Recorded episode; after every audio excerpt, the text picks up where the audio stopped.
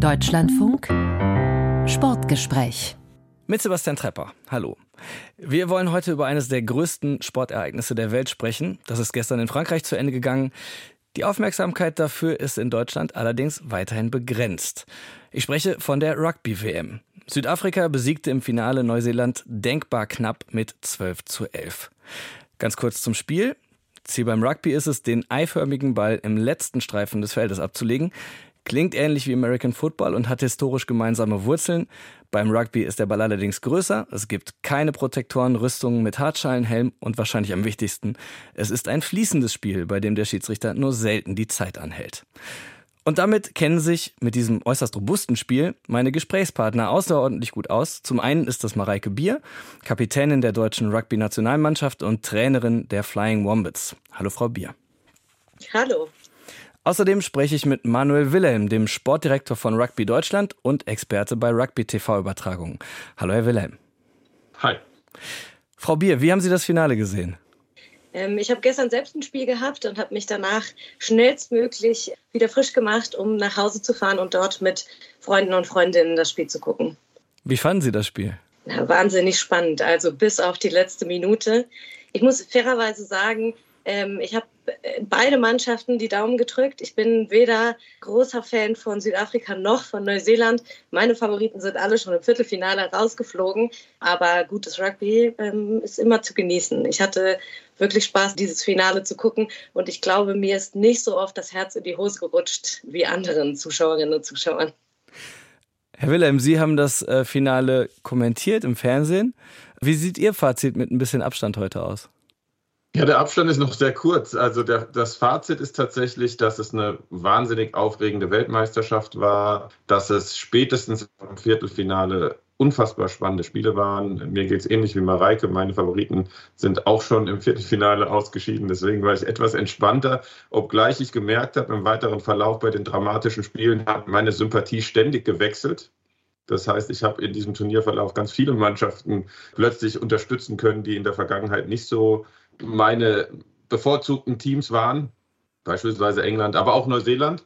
Ähm, und als Fazit für uns, und ich glaube, das ist das Wichtigste, ich bin unheimlich motiviert, auch aufgrund des positiven Zuspruchs, den wir bekommen haben, dieses wirklich verzwickte Thema 15er Rugby in Deutschland für unsere Spielerinnen und Spieler anzupacken und irgendwie ein gemeinschaftliches Projekt zu entwickeln, weil ich gemerkt habe, dass die Begeisterungsfähigkeit, und da muss ich Ihnen vielleicht auch ein bisschen widersprechen, weil ich fand die Aufmerksamkeit für das, was wir bekommen haben, von daher, wo wir kommen, die war bombastisch. Also die Einschaltquoten waren bombastisch. Wir hatten gestern ähm, 780.000 Leute in der Spitze bei der Übertragung dabei. Das ist für eine Sportart wie Rugby in der Primetime gegen andere Sendungen wirklich ein extrem starkes Ergebnis, vor allem auf einem Sender wie Pro7 Max, der einen wahnsinnig tollen Job gemacht hat, den man aber auf der Fernbedienung natürlich nicht immer gleich als erstes findet.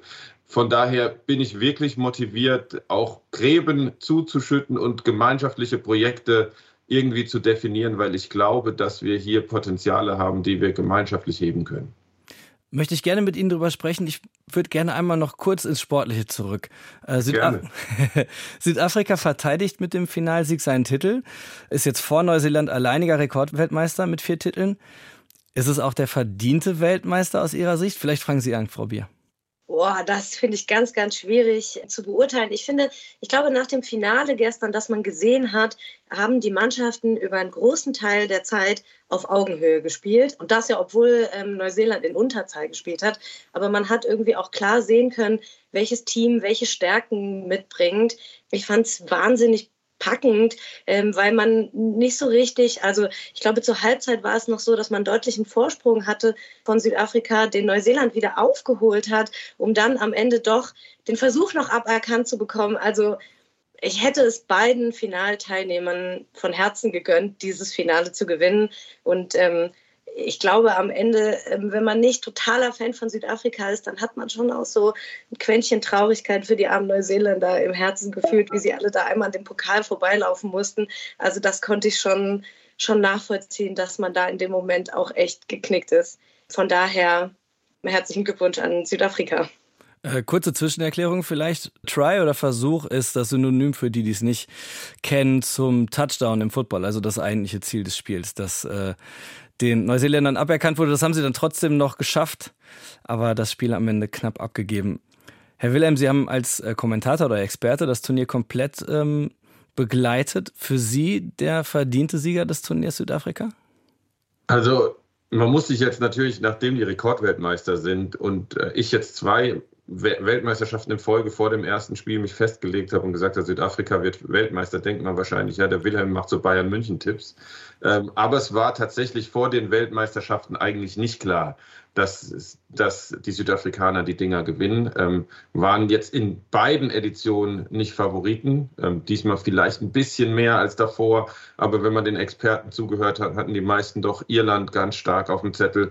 Frankreich mit dem, mit dem Heimvorteil äh, als, äh, als großen Favoriten mit dabei.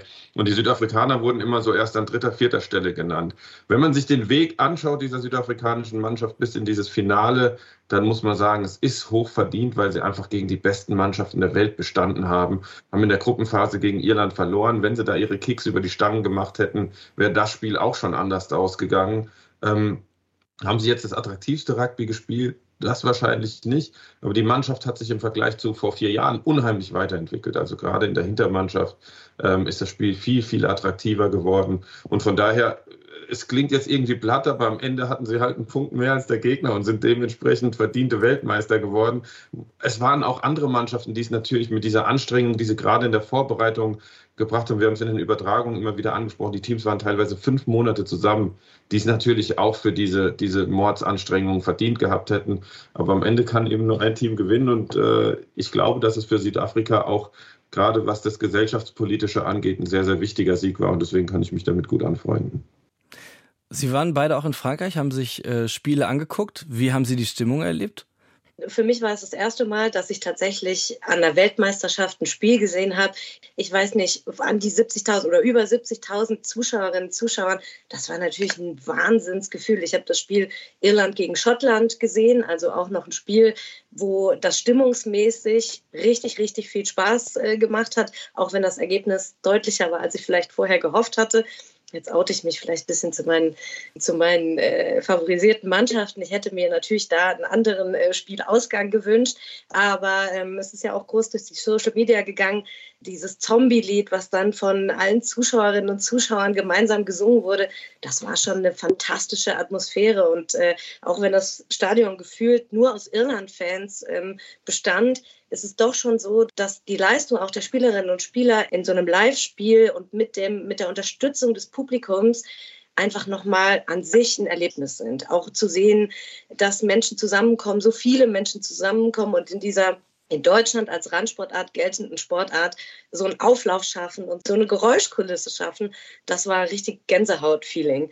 Ähm, und dann habe ich am nächsten Tag noch Rumänien gegen Tonga ähm, gesehen in Lille, also eher vielleicht ein äh, kleineres Spiel jetzt von der, vom, wie man vielleicht denken würde, aber dort einfach dann auch wahnsinnig nah dran gesessen und irgendwie äh, die Spielzüge direkt vor der Nase gehabt. Das war ein tolles Gefühl.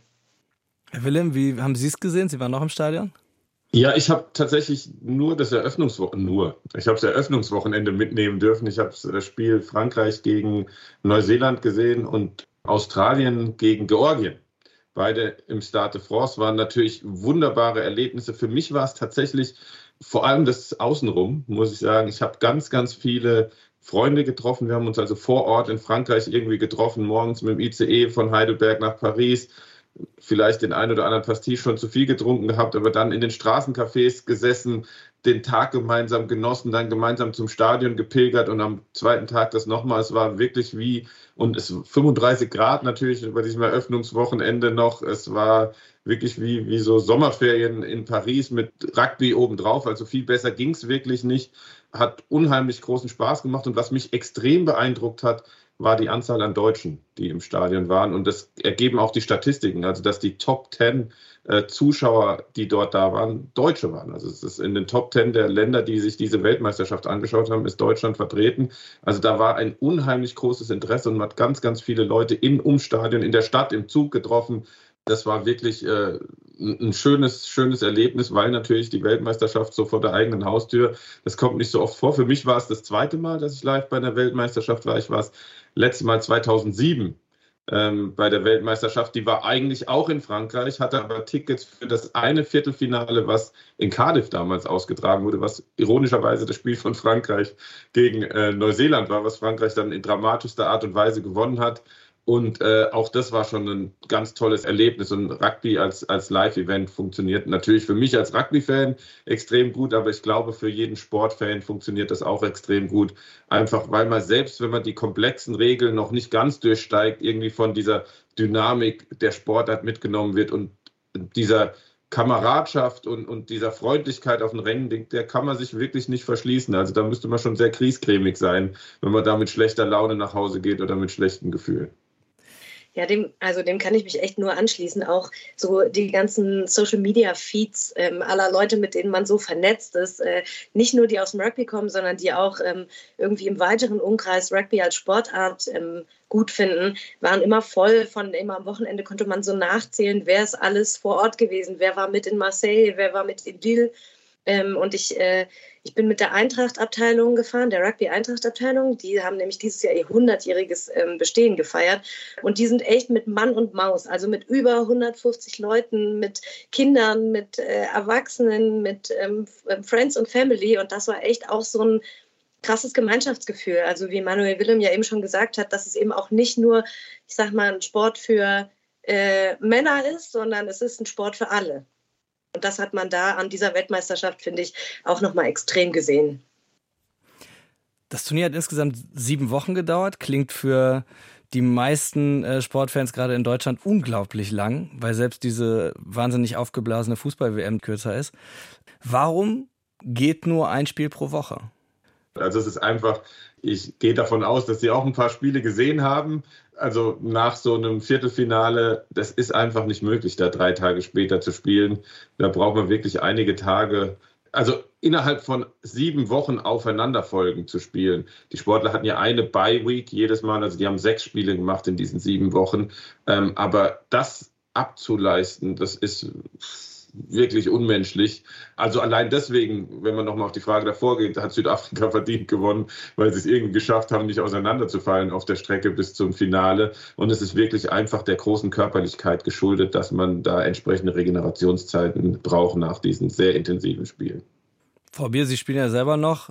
Sehen Sie es ähnlich? Also innerhalb von drei Tagen spielen, wäre das eine Option? Immer dann eine Frage, was für eine Art von Qualität man dann ableisten kann äh, nach drei, drei Tagen Regeneration. Es ist natürlich auch so, dass man, also früher so mit Anfang 20 ging das auch noch besser. Ähm, aber man sagt ja auch im Rugby-Sport, es sind ja doch auch einige Spieler dabei, die an der 30 kratzen oder auch schon die 30 überschritten haben. Ähm, das hat man ja auch nicht in allen Sportarten so und man merkt schon, die Regenerationsphasen werden länger. Man muss sich klar machen, welche Kräfte da ja auch aufeinander wirken. Ich glaube, man hat es gestern auch in dem Spiel gesehen.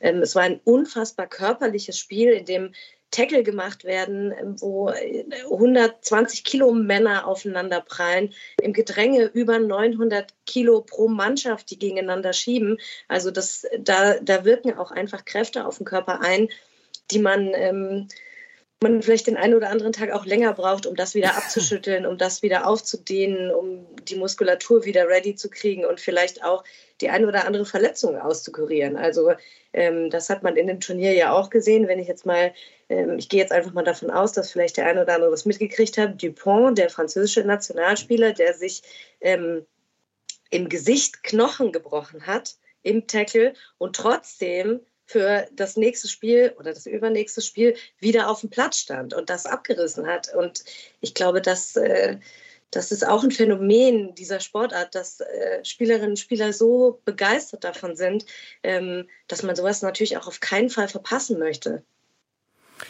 Vielleicht eine kurze Erklärung, die kann ich liefern ähm, an dem Punkt noch zu Rugby. Es gibt zwei Mannschaftsteile, weil Sie es eben schon erwähnt haben. Einmal die Stürmer, das sind die acht Spielerinnen oder Spieler, die im sogenannten Gedränge oder Englisch Scrum antreten. Ich finde, das hat ein bisschen was von zwei großen Schildkröten aus Menschenkörpern, die da mit aller Macht gegeneinander schieben. Dazu gibt es die Hintermannschaft mit sieben Spielern, die vor allem fürs Passspiel zuständig sind und oft auch für die spektakuläreren Aktionen, die dann zu Punkterfolgen führen. Äh, Frau Bier, Sie sind selbst Stürmerin. Warum gelten gerade Sie und Ihre Sturmkolleginnen, obwohl es vielleicht nicht ganz so spektakulär ist, als Herz so einer Rugby-Mannschaft? Naja, ich würde sagen, wir machen möglich, ähm, dass auf der Reihe diese Sahneläufe passieren können.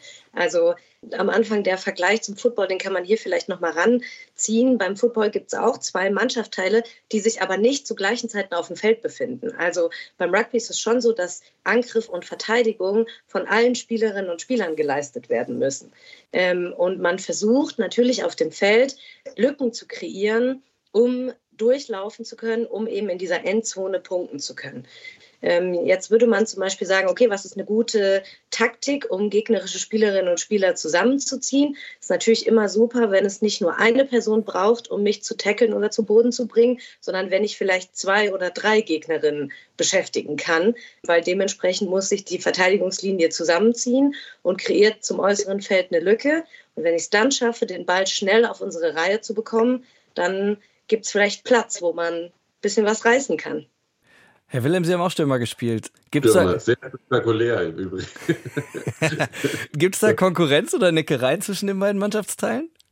Absolut. Also das kann man mit Sicherheit sagen. Ähm, wir, wir Stürmerinnen und Stürmer nehmen für uns mit Sicherheit in Anspruch, viel besser auszusehen und viel härter zu sein als ähm, die Sportlerinnen und Sportler, die sich in der Hintermannschaft äh, versuchen, die dann am Ende eh nur abstauben, was von uns vorbereitet worden ist die Neckereien gehören dazu, aber wir sind dann auch manchmal äh, durchaus begeisterungsfähig, wenn sie zu ihren Sprints ansetzen und wir uns nur vorstellen können, wie es wäre, so schnell zu sein. Dementsprechend ist man doch aufeinander angewiesen und das ist ja das Schöne an der Sportart und ich glaube, das haben wir auch immer wieder ausgeführt, dass es eben für jegliche körperliche Konstitution tatsächlich eine, eine Position gibt und ich habe mich immer so ganz vermessen, habe ich für mich in Anspruch genommen, dass ich, wenn ich eine Rugby-Mannschaft in einem Pub treffe, dass ich relativ sicher sagen kann, wer von den Spielerinnen und Spielern, die da rein marschieren, welche Position spielt. Äh, einfach weil sich das doch sehr stark aus der körperlichen Konstitution ableiten lässt. Und ich finde, das macht es zu einer sehr inklusiven Sportart. Ähm, und dementsprechend, weil eben auch die verschiedenen Mannschaftsteile erstens natürlich verzahnt sind miteinander. Also es ist ja durchaus möglich, dass auch mal eine Stürmerin zu einem langen Sprint einsetzt oder ähm, eine körperliche Aktion von, von einem Spieler aus der Hintermannschaft gestaltet wird. Deswegen ist es, glaube ich, wirklich der ultimative Mannschaftssport. Zuschauer in Deutschland, die vor allem Fußball gewohnt sind, wundern sich beim Rugby regelmäßig über den Umgang mit Schiedsrichtern. Also da wirken die physisch ja hoch überlegenen Spielerinnen und Spieler meistens ja wirklich lammfromm. Woher kommt dieser Umgang miteinander, Frau Bier?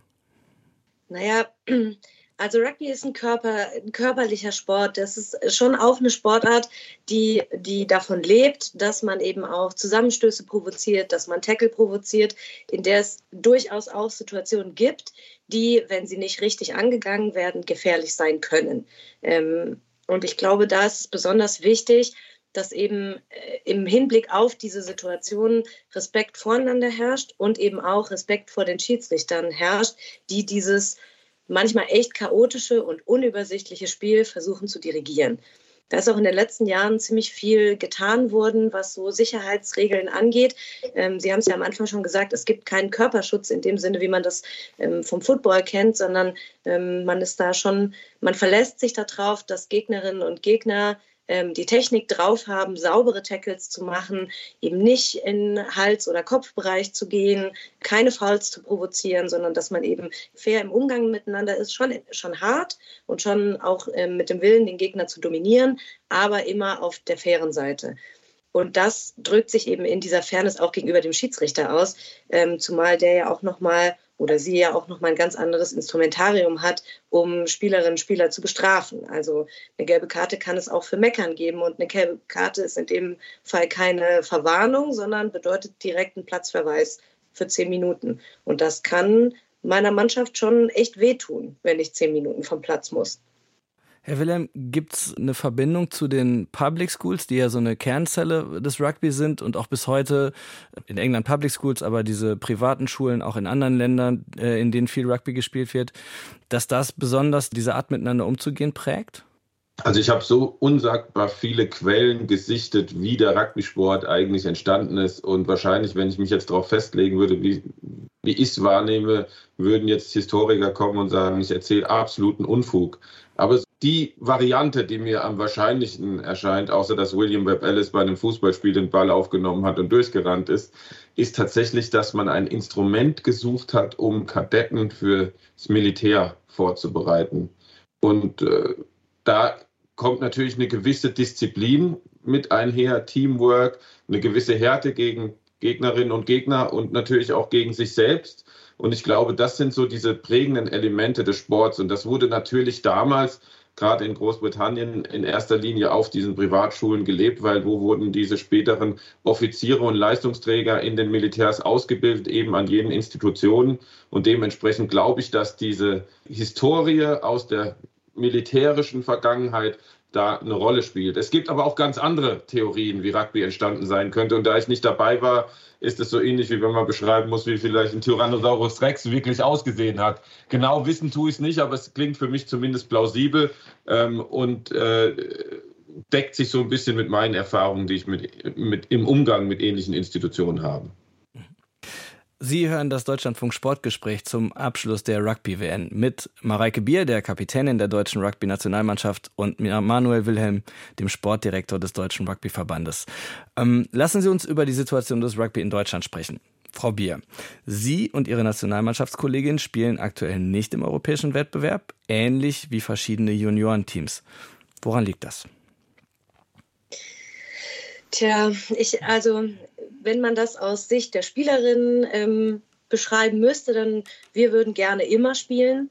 Ähm, man muss aber natürlich auch Gelder aufbringen können, um spielen zu können. Also ähm, man muss ja rechnen immer damit, ein Kader besteht aus bis zu 40 Personen. Man muss Trainingslager durchführen, man muss zusammenkommen, um sich einzugrooven als Mannschaft. Man muss reisen, ähm, man muss Testspiele absolvieren. Da kommt schon ein ganzer Haufen Geld zusammen. Ähm, und das muss irgendwo an erstmal aufgebracht werden. Also es gibt in Deutschland, ich glaube, Pi mal Daumen, um die 8000 Spielerinnen und Spieler. Manuel Willem, ich bitte um Korrektur, wenn das äh, nicht ganz äh, wenn das nicht ganz hinkommt. Genau. Und ähm, natürlich gibt es Mitgliedsbeiträge und es werden Passgebühren erhoben und ähm, es gibt einen Spielbetrieb, aber ähm, grundsätzlich reichen diese Kosten natürlich nicht, um eine 15er Nationalmannschaft mit professionellen Spielerinnen zu finanzieren. Das ähm, kann man sicher auch an einer Hand abzählen. Genau. Und das ist natürlich eine langfristige Challenge. Wie bekommt man Gelder zusammen, um um Spielerinnen nicht nur fit zu halten, sondern eben auch in Zukunft wettbewerbsfähig zu sein mit anderen Mannschaften europaweit. Da habe ich auch keinen, äh, keinen Masterplan dazu. Wenn ich den hätte, dann äh, würden wir morgen direkt wieder irgendwo hinfahren und spielen. Wie läuft sportlich? Sie haben äh, dieses Jahr gegen eine relativ starke Mannschaft aus Portugal gespielt. Das war zwar eine Niederlage, aber so wie ich das wahrgenommen habe, durchaus keine vernichtende Niederlage, sondern eine ganz gute Leistung. Also man muss das ja auch vergleichen. Wir haben kurz nach Corona ein erstes Testspiel in Portugal absolviert.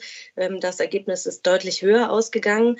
Dort sind wir zum ersten Mal wieder auch als Nationalmannschaft zusammengekommen. Man kommt zusammen aus verschiedenen Vereinen, ähm, unterschiedliche Trainingsstände natürlich auch, weil über die Corona-Pandemie an vielen Vereinen wenig Training, wenig Spielbetrieb stattfinden konnte, natürlich wenig Testspiele. Wir sind nun mal eine Kontaktsportart, ähm, die zwar draußen stattfindet, aber wo trotzdem eben auch an vielen Stellen ähm, nichts gelaufen ist in dieser Zeit. Ähm, wir sind dann gemeinsam mit wenig Vorbereitung nach Portugal geflogen ähm, und haben dort feststellen müssen, oh je, es hapert an viele. Es hapert an, äh, an Fitness, es hapert an äh, geeignetem Spielsystem, es hapert an Struktur. Und wir haben dann das Jahr genutzt, um gemeinsam, also individuell, alle Sportlerinnen in ihren Vereinen, aber auch gemeinsam an diesen ausgemachten Schwächen zu arbeiten und haben dann beim Rückspiel, finde ich, sehr gut zeigen können, was drin ist oder was möglich ist, wenn man investiert. Ich will noch eine kurze Erklärung zwischendurch unterbringen, weil das etwas verwirrend sein kann. Die Weltmeisterschaft, die gerade zu Ende gegangen ist, wurde im Rugby Union oder 15er Rugby gespielt, über das Sie auch gerade gesprochen haben. 15 Spieler pro Mannschaft oder Spielerinnen. Das ist die weltweit populärste Variante. Bei den Olympischen Spielen wird nach sehr ähnlichen Regeln, aber mit nur sieben Spielerinnen und Spielern pro Mannschaft gespielt. Und die Mannschaft, die Sie in Mainz trainieren, die Flying Wombats, das ist auch eine Siebener Mannschaft. Wenn ich jetzt auf die Männerseite gucke, dann hat die Siebener Mannschaft äh, die Qualifikation für Olympia im kommenden Jahr verpasst und auch den Aufstieg in die höchste Turnierserie. Außerdem gab es zuletzt einen Trainerwechsel. 15er Mannschaft sieht es jetzt auch nicht viel besser aus. Die haben an den zehn Weltmeisterschaften, die es bisher gab, noch keinmal teilnehmen können. Herr Wilhelm, was ist bei den Männern der Stand und wo soll es hingehen, vielleicht auch für die Teams? Also diese pessimistische Betrachtung, da kann ich zu, zugegeben nicht, äh, kann ich nicht mitgehen. Also was wahr ist und richtig ist, dass die letzte Saison der Siebener Männer sehr enttäuschend verlaufen ist. Das äh, hatte viele verschiedene Faktoren. Äh, der entscheidende Faktor war tatsächlich, dass wir eine sehr erfolgreiche Mannschaft aufgebaut haben, die 2019 auch Europameister geworden war. Dann kam Corona und ähm, sagen wir mal so, wir haben es nicht geschafft, in der Zeit den Umbruch zu gestalten, den wir eigentlich vorhatten, genau in diesen zwei Jahren, sondern wir haben darauf gesetzt, mit denen, die 2019 dabei waren, irgendwie die über diese Krisenjahre zu bringen. Niemand wusste genau, wie es weitergeht. Es gab in Deutschland keinen Wettbewerb, international wenig Möglichkeiten. Und als es dann darum ging, in den Zielwettbewerben zu performen, sind gerade diese Sportler weggebrochen weil es dann einfach diese Altersgrenze, die Mareike vorhin beschrieben hatte, überschritten war. Das heißt, wir haben den Umbruch wirklich zur unmöglichsten Zeit gehabt. Wir haben dann das zweite Europameisterschaftsturnier zu Hause in Hamburg gespielt und haben dort unter anderem 24-0 gegen den Europameister gewonnen, Irland. Ähm, also davon ausgehend es sind 16.000 Mitglieder im Deutschen Rugbyverband, aber beileibe keine 16.000 Aktiven. Da wären es nicht mal die 8.000, die, die Mareike angesprochen hat. Davon ausgehend, von welcher Basis wir operieren, sind wir absolute Überperformer. Bei den Frauen und auch bei den Männern.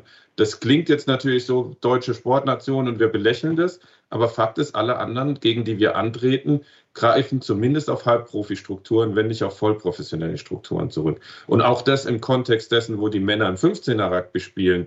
Die Saison war beileibe nicht enttäuschend. Wir sind aufgestiegen in die höchste Liga, in der man in Europa mitspielen kann und haben dort unter acht Mannschaften einen wirklich guten sechsten Platz erreichen können.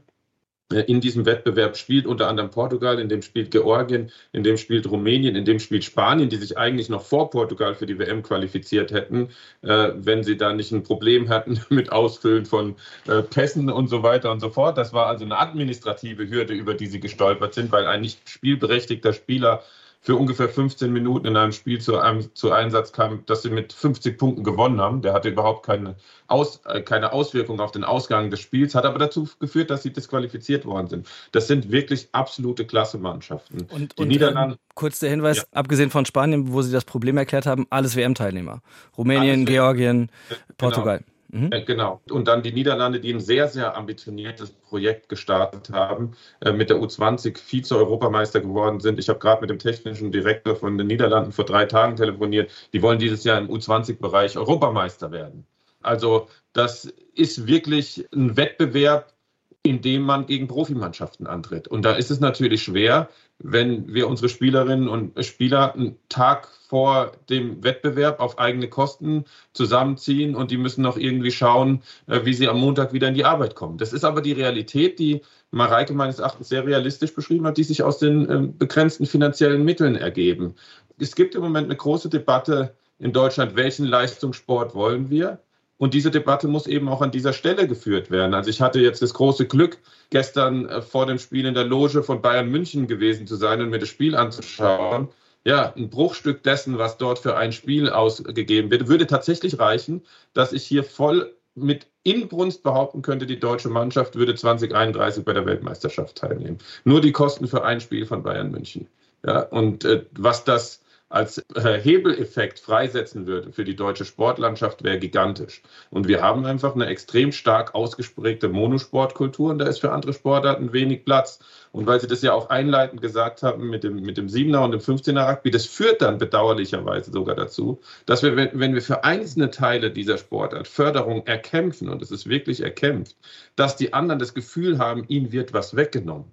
Das ist ein total doofes Gefühl. Also wenn wir es jetzt zum Beispiel schaffen, und ich verstehe das aus, ich war selber aktiver Sportler, ich habe aus Frust mal eine Webseite eröffnet, um über den Verband zu schimpfen. Ja, die gibt es heute noch, ähm, schimpft nur nicht mehr so viel.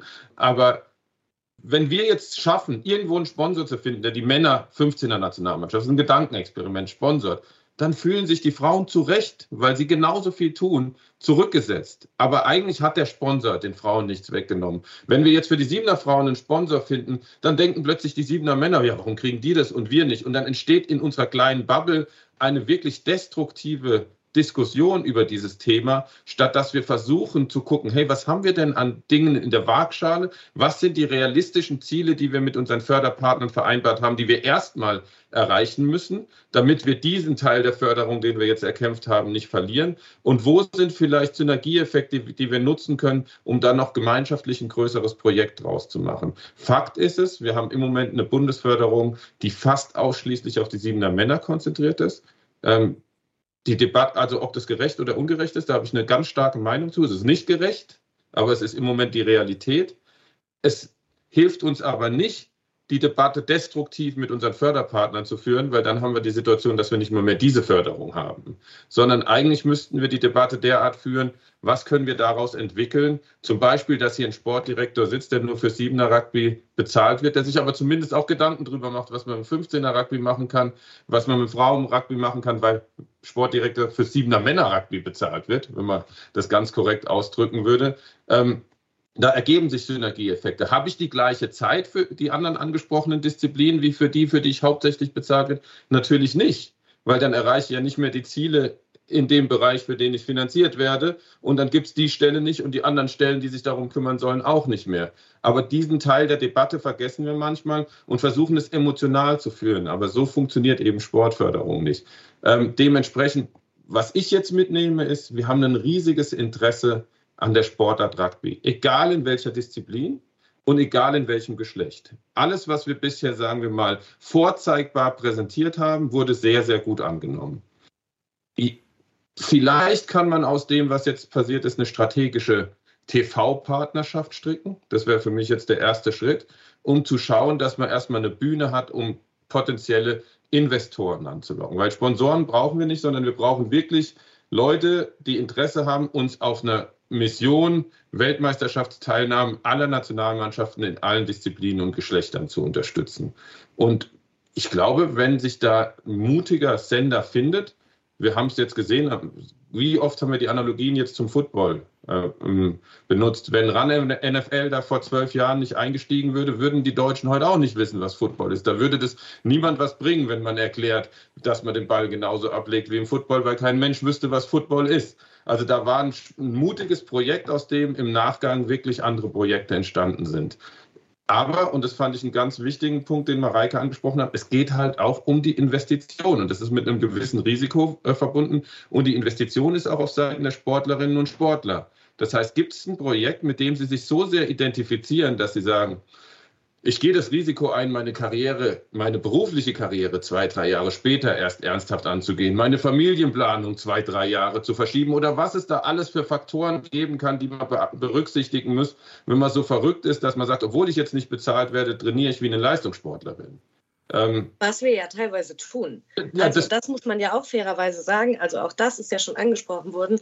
Ähm, Rugby ist nun mal so ein körperlicher Sport. Es reicht nicht, sich am Wochenende auf den Platz zu stellen und zu spielen, sondern ähm, normales Pensum sieht auch vor, dass man neben drei, viermal vielleicht die Woche Mannschaftstraining, Skillstraining macht, dass man Krafttraining macht, dass man oft auf eigene ähm, Rechnung auch noch ähm, an seiner Fitness arbeitet, ähm, dass man auf eigene Rechnung guckt, wo kriege ich eigentlich Trainingspläne her, wo kann ich überhaupt hingehen zum Trainieren. Und ich glaube, das Problem, ähm, was du gerade angesprochen hast, Manuel, ist natürlich auch ein internationales Problem. Also wenn man international guckt, ähm, haben wir die gleiche Thematik. Es gibt kaum professionelle Rugby-Spielerinnen. Es gibt ganz, ganz wenige Länder, in denen Rugby-Spielerinnen Profiverträge haben. Die Gehälter, die da gezahlt werden, die Prämien, die gezahlt werden, sind in keinster Weise vergleichbar mit dem, was die Männer, also was Männer in der gleichen Sportart verdienen. Und wir gucken jetzt auch auf eine Weltmeisterschaft. Die nächste Weltmeisterschaft vor der Tür übrigens in England 2025, ähm, in der auch bei den Frauen immer noch ähm, meiner Meinung nach große Unterschiede im Niveau der Mannschaften vorhanden sein werden, weil eben ganz, ganz wenige Mannschaften unter Top-Bedingungen trainieren und bezahlt werden, während andere Mannschaften äh, semi-professionell agieren oder auch rein auf einer, ähm, sage ich mal, unbezahlten ich will es nicht Hobby-Ebene nennen, weil es ist kein Hobby, aber eben nicht in Strukturen agieren, in denen ähm, das auch finanziell gedeckt ist, was da alles an Aufwand reinfließt. Genau, und, und vielleicht, wenn ich da noch kurz ergänzen darf, und ich glaube, dass die Professionalisierung Rugby ist erst seit 1995 ein professioneller Sport. Und bei der Professionalisierung der Sportart wurden meines Erachtens ein paar Schritte übersprungen, die bei den Sportlerinnen und Sportlern Erwartungshaltungen geschaffen haben, die der Markt noch überhaupt nicht bedienen kann. Und das gilt für beide Geschlechter und für alle Disziplinen. Das heißt, man hat das sehr schnell professionalisiert und dann waren riesige Support-Teams, also jetzt vor allem im männlichen 15er-Bereich zunächst mal, riesige Support-Teams dabei, super Trainingsfacilities. Aber was sehen wir? Es explodieren oder implodieren im Moment ganz viele Profistrukturen, selbst von den etabliertesten englischen Profivereinen. Also die englische Profiliga ist nicht mehr voll besetzt. Warum? Weil man sich einfach überhoben hat. Das, das Konstrukt war fragil schon vor Corona und Corona war da wirklich nur der Tropfen. Also natürlich, die, alle, die da jetzt pleite gehen, schieben es auf Corona, aber das war wirklich nur der Tropfen, der das fast zum Überlaufen gebracht hat. Und da ist man aber ganz schnell, wenn man sich natürlich in diesen sehr emotionalen Debatten, weil die Strukturen im Rugby außenrum sind ja immer im Ehrenamt.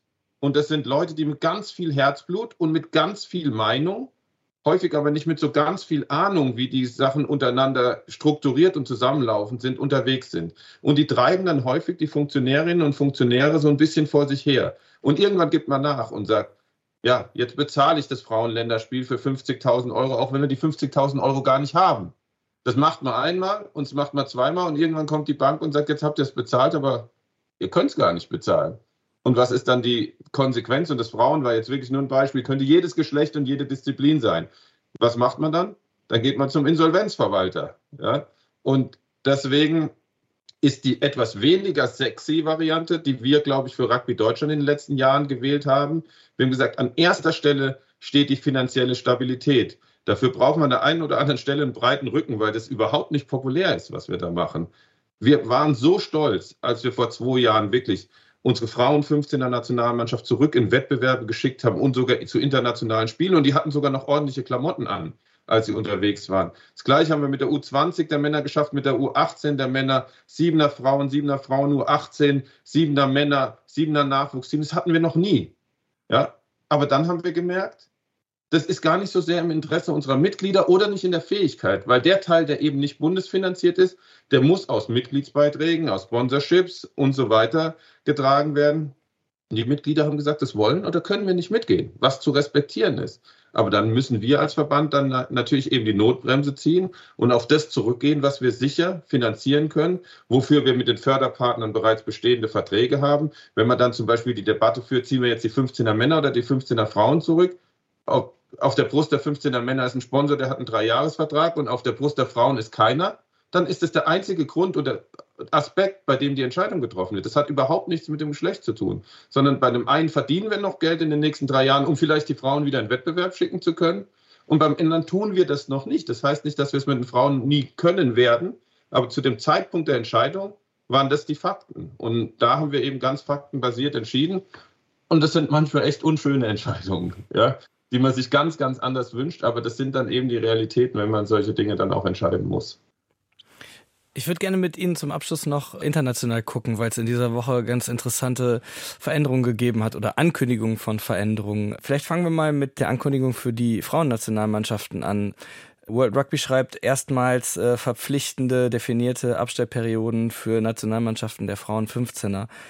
Ist das für Sie als deutsche Nationalspielerin eine große Veränderung? Haben Sie dann ein Problem wahrgenommen, das jetzt behoben ist, Frau Bier? Ich glaube, es ganz viel von dem, über das wir jetzt schon gesprochen haben, ist viel, was international passiert, viel, was langfristige Planung ist, kommt ganz oft bei uns nicht zwingend zum Tragen. Meistens geht es erstmal darum, den nächsten Schritt auf die Kette zu kriegen, Geld zusammenzubekommen für die nächste Geschichte. Und die langfristigen Planungen sind für uns immer, ich würde mal sagen, eher relativ weit weg. Von daher kann ich jetzt an der Stelle dazu gar nicht so viel sagen. Ich glaube, aktuell ist es erstmal so, dass wir uns wieder einen Trainer für unsere Mannschaft wünschen würden. Die Schritte sind einfach noch ganz andere. Bezogen auf die WM, die gerade zu Ende gegangen ist, die soll in vier Jahren mit 24 Mannschaften äh, stattfinden, nicht mehr mit 20. Das bedeutet kleinere Gruppen, mehr Gruppen und ein vorgeschaltetes Achtelfinale. Wie sehen Sie die Veränderung, Herr Wilhelm? Also die WM-Veränderung sehe ich absolut positiv. Ähm, ich glaube, das ist der richtige Schritt, weil es vor allem auch ein weiteres Problem behebt, nämlich, dass wir haben es ja vorhin äh, gesagt, dass es aufgrund der momentanen Situation mit 20 Teams und diesen Gruppengrößen dazu kommt, dass immer wieder abwechselnd ein Team mal nicht spielt in diesen Gruppen. Und das wurde, da wurden die Pausenzeiten zuletzt doch, auch wenn man sich bemüht hat, sehr zu Ungunsten der sogenannten kleineren Nationen ausgelegt. Dieses Problem haben wir schon mal im Griff mit dem 24er-Format. Und natürlich gibt es eine Chance für vier weitere Teams, sich zu qualifizieren. Und das bedeutet, dass der Weltverband ihnen zumindest so viel äh, Aufmerksamkeit zuteil werden lässt, dass sie sich nicht vollends auf der ganz großen Bühne äh, blamieren werden. Das ist ein, ein ganz, ganz massives Problem, ist im Moment immer noch, dass der Weltverband alles ist, aber nicht demokratisch. Also die, ähm, die zehn größten Nationen halten 30 Stimmen von insgesamt, glaube ich, 50 Stimmen bei einem Verband mit über 110 Mitgliedern. Dementsprechend fallen die Entscheidungen immer zugunsten derer aus, die im Moment den Kuchen haben und die ganz ungern ein Stückchen abgeben wollen. Und in, in dem Kontext muss man auch diese ganzen Ankündigungen zu World Leagues und dem ganzen Unfug nehmen. Also das ist alles äh, Whitewashing. Also es hat überhaupt nichts damit zu tun, dass da wirklich Schritte unternommen werden, um ernsthaft Nationen mit Potenzialen zu unterstützen und dort maßgestaltete Strategien ähm, anzuwenden, sondern man hat seine Checkliste, die in erster Linie für den, für den britischen Raum passt und die versucht man bei uns abzuhaken. Und wenn da mal was nicht passt, dann gibt man auf und sagt, die wollen ja eh nicht mitmachen oder die verstehen nicht, wie es läuft. Das geht nicht nur in Deutschland so, sondern es geht, geht ganz, ganz vielen anderen Nationen so, bei denen man unglaubliche Potenziale entfesseln könnte, wenn man es ernsthaft betreiben würde. Ähm, aber 24 Mannschaften bei der Weltmeisterschaft, das ist ein guter Schritt.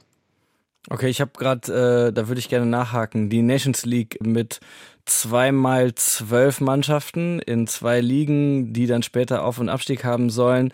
Das verkauft der Weltverband zumindest so. Da gibt's die Möglichkeit für kleinere Mannschaften oder kleinere Nationen öfter mal gegen die Großen zu spielen, um äh, sich an das Niveau anzupassen und eine Chance zu haben. Das heißt, das sehen Sie als vorgeschoben an. Also Auf- und Abstieg kommt ab 2030. Das ist noch ein bisschen Strecke. Die zweiten zwölf werden nach der Weltranglistenposition im Jahr 2026 zugewiesen, wobei man da sagen muss, zwei Teams sind schon mal gesetzt, unabhängig von ihrer Weltranglistenposition. Das sind die USA und Kanada, die es nicht mal zur jetzigen Weltmeisterschaft geschafft haben. Teams wie Portugal beispielsweise oder Georgien sind von der oberen Zwölferliga jetzt schon ausgeschlossen und dafür Teams dabei, die nicht bei der Weltmeisterschaft dabei waren. Also dementsprechend äh, schon da sieht man eigentlich, dass es absolut Hanebüchen ist und eine Verarsche sondersgleichen. Also anders, das kann man auch nicht moderater ausdrücken, sondern das ist wirklich schönes Marketing-Sprech, hat aber überhaupt nichts damit zu tun, die Sportart zu entwickeln. Und mit diesen deutlichen Worten endet das Deutschlandfunk Sportgespräch. Ich bedanke mich ganz herzlich bei Mareike Bier und Manuel Wilhelm. Sie können dieses Gespräch genauso wie unseren Players Podcast auch in der DLF Audiotheks App hören.